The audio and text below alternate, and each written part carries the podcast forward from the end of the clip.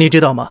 资本主义国家的发展历程其实就是一个培育中产，然后再收割中产的过程。那么，为什么只收割中产呢？因为穷人呢无钱可割，富人有办法规避。中产这个词儿本就是一个不折不扣的伪概念。什么是产？产就是指生产资料。中产手中有过生产资料吗？从本质上看来，他们无非就是无产者中收入较高的那一波人。依旧是靠出卖劳力和劳动时间吃饭的，从来没有真正的掌握过生产资料。中产这个群体内心非常的脆弱和焦虑，因为人最大的痛苦不是得不到，而是得到以后再失去。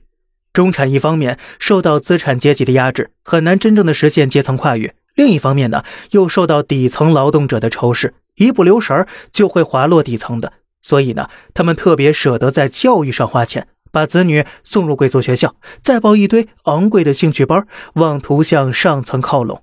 他们呢，也很喜欢买一堆性价比极低的奢侈品，妄图和底层劳动者们划清界限。可是啊，真正的富人反倒不怎么注重应试教育，因为他们的子女根本无需参与社会竞争。真正的富人呢，也反倒不太注重穿戴，因为他们早已无需通过衣着彰显自己的身份了。什么爱情恒久远了，一颗永流传；什么人生当有别，一树见高下；什么您来我培养您的孩子，您不来我培养您孩子的竞争对手。这些呀，几乎一切的消费主义、鸡娃主义、庞氏骗局等等等等，无一例外都是针对中产量身定制的。有人呢是这么形容富人、中产和穷人的，他说呀：富人买去资产，穷人买入债务。中产阶级呢，买入自认为是资产的债务。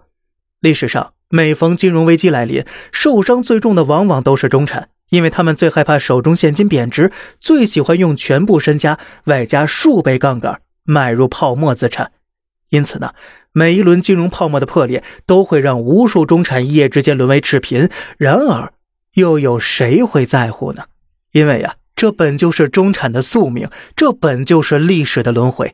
他们每一次的滑落，都会给底层注入新的活力和高素质人才，而他们每一次的崛起，都将给这个国家带来新一轮的增长和真正的飞跃。